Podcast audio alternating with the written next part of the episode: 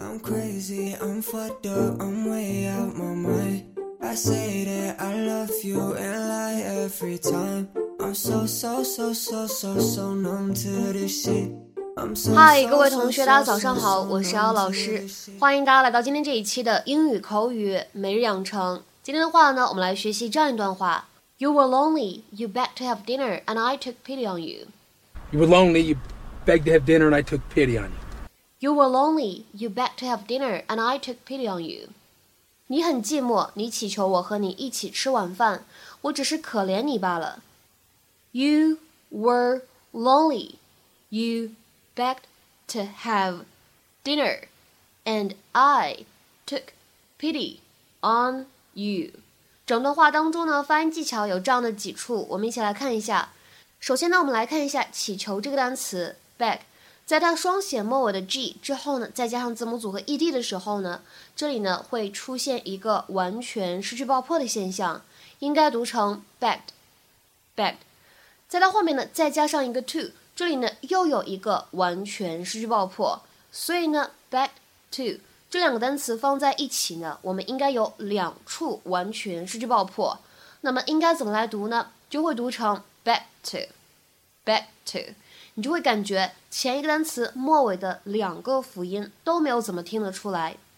接下来呢，再往后面看，and I 出现在一起呢，可以做一个连读，and I，and I，而 took pity 在这里呢出现在一起，可以有一个完全失去爆破，took pity，took pity，took pity。I suppose I could tell you threw yourself at me.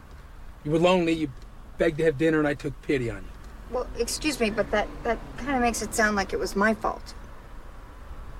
You can't possibly blame me. I'm not the one who fired you. Right. You just chose not to tell me that Edie would be insanely mad if I went out with you. Slow down, you're driving too fast. You know, this is between you and Edie. I just got sucked into the drama. Yeah, I bet you tell yourself that all the time. What does that mean? You didn't get sucked into the drama, you invited it in. That's not true. You spent the last hour obsessing over your ex boyfriend, even though he's a sketchy ex con who very possibly strangled your neighbor. Well, no, he didn't. And Edie told you not to go out with me, but did you listen? No, because you saw the potential for disaster and you just couldn't resist getting in there. Okay, mister, let's just have fun, because I'm the charming casual contractor man. You chased me, so own it. 在今天节目当中呢，我们来学习两个表达。首先呢，先来看一下视频当中有这样的一个句子：I suppose I could tell her you threw yourself at me. 我想我可以告诉他是你自己主动投怀送抱的。在英语当中，throw oneself at somebody，它呢就指的是投怀送抱这样的含义。Give oneself willingly to someone else for romance。比如说下面呢来看这样的两个例子。第一个，It was embarrassing the way she was throwing herself at him. It was embarrassing the way she was throwing herself at him. 他向他投怀送抱的样子真是令人难堪，真是让人感觉到尴尬。It was embarrassing the way she was throwing herself at him. 再来看一下第二个句子，I guess that Mary really likes Tom. She practically threw herself at him when he came into the room. 我猜 Mary 非常喜欢 Tom 吧，她一进房间，她都快贴上去了。I guess that Mary really likes Tom. She practically threw herself at him when he came into the room. 那么今天节目当中呢，我们要来学习的第二个表达叫做 take pity on somebody. Take pity on somebody，同情某个人并出手相助。To feel sorry for someone and try to help them。下面的话呢，我们来看一些例子。第一个，We took pity on a couple of people waiting in the rain for a bus and gave them a lift。我们同情几个在雨中等公交车的人，就载了他们一程。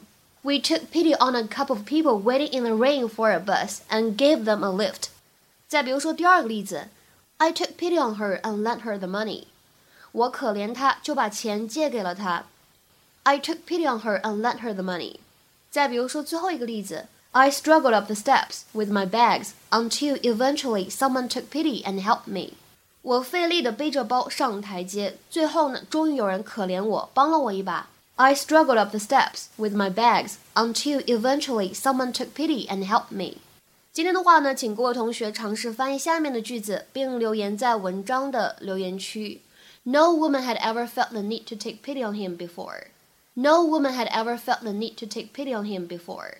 这样一个句子应该如何来理解呢？应该是一个什么样的意思呢？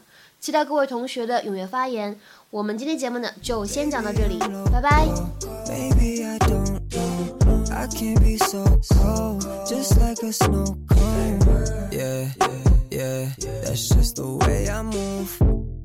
Maybe I just need a girl that's crazy too.